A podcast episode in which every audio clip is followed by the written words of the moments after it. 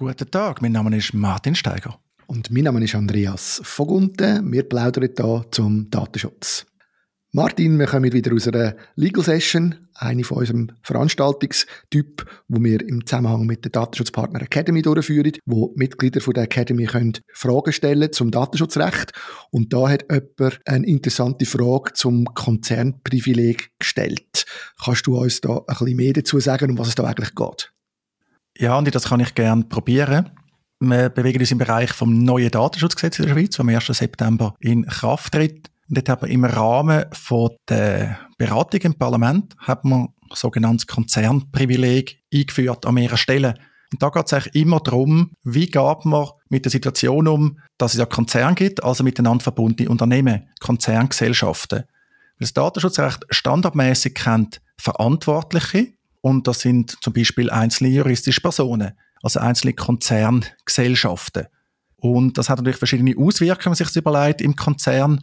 Weil eben dann stehen alle Gesellschaften für sich allein, obwohl die natürlich vielleicht auch nüchtern betrachtet in Bezug auf den Datenschutz wie eine Einheit des Konglomerat bildet. Überlebt hat dann die parlamentarische Debatte das Konzernprivileg in einer recht kleinen Form, nämlich an drei Orten im neuen Gesetz.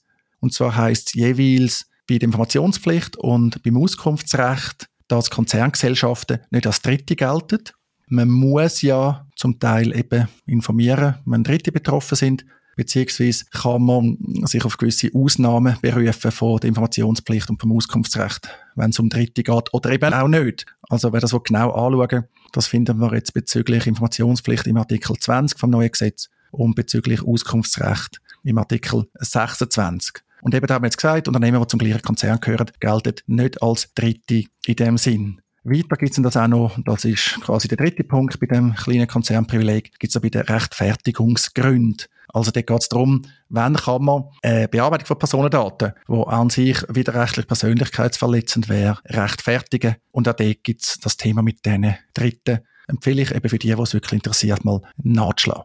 Aber heißt das jetzt ein bisschen aus Laiensicht betrachtet, wenn ich bei einer Firma A meine Daten hinterlohne, muss ich, und die Firma gehört zu einem Konzern, da gibt es noch 50 andere Firmen, es ist vielleicht nicht einmal das Mutterhaus, oder einfach eine von vielen Firmen, die zu einem Konzern gehört, dann darf die Firma A meine Daten innerhalb des Konzerns beliebig umschieben und verteilen und andere geben, ohne dass ich darüber muss informiert werden ohne dass ich irgendwie weiß, was dort genau passiert. Also beliebig umschieben natürlich nicht. Es gilt immer noch das Datenschutzrecht. Aber tatsächlich ist es so, wenn man die Informationspflicht anschaut, also kann man sich eine Datenschutzerklärung vorstellen, dann heisst dort, dass der Verantwortliche Mitteilung von der Information kann einschränken und einschränken kann eben auch bedeuten aufschieben oder gar auf die Information verzichten. Unter anderem, wenn es eine private Person ist, also ein Unternehmen, das wäre typisch für einen Konzern, und zwei Voraussetzungen erfüllt sind. Einerseits überwiegende Interesse vom Verantwortlichen erfordert den Verzicht oder die Einschränkung von der Information und die Personendaten werden nicht Dritten bekannt geben. Und da reden wir von dem Kriterium, werden an Dritte bekannt gegeben. Aber nicht das einzige Kriterium. Eben, es braucht auch ein überwiegendes Interesse vom Verantwortlichen. Klar, die kann man jetzt einfach mal behaupten. Aber es ist schon so, also es gilt da letztlich der Grundsatz von der Verhältnismäßigkeit. Das heißt, im Zweifelsfall ist der Verantwortliche auch beweispflichtig. Er kann also nicht einfach sagen, ja, wir sind Konzern und informieren darum nicht oder wir geben darum keine Auskunft. Man muss das also schon begründen, gerade auch dann beim Auskunftsrecht, also wenn man jetzt die Auskunft einschränkt dann muss man das äh, entsprechend begründen. Das kann man aus meiner Sicht auch nicht einfach versteckt machen.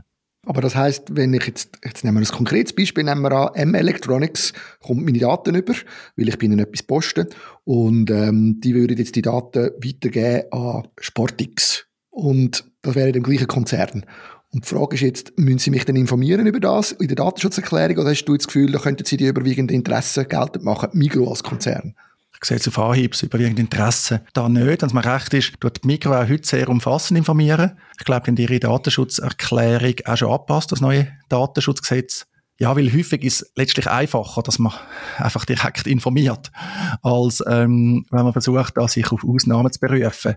Weil bei der Informationspflicht ist noch das eine, das ist eh immer eine Gratwanderung, wie genau will man informieren. Zum Teil braucht man ja nur Kategorien, also kann recht allgemein informieren. Auch was das Ausland betrifft, oder kann man einfach sehr pauschal sagen, die Daten gehen auch ins Ausland. Aber es ist immer eine Gratwanderung. Spannend ist dann mehr beim Auskunftsrecht, wenn man dort dann mit dieser Einschränkung umgeht.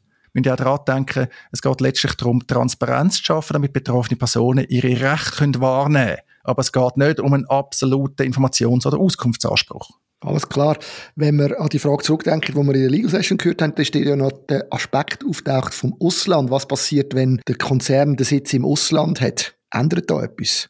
Aus meiner Sicht ist klar, dass es auch für ausländische Konzerngesellschaften gelten soll. Bis anders kann man eigentlich aus meiner Sicht weder im Wortlaut noch der parlamentarischen Beratungen entnehmen.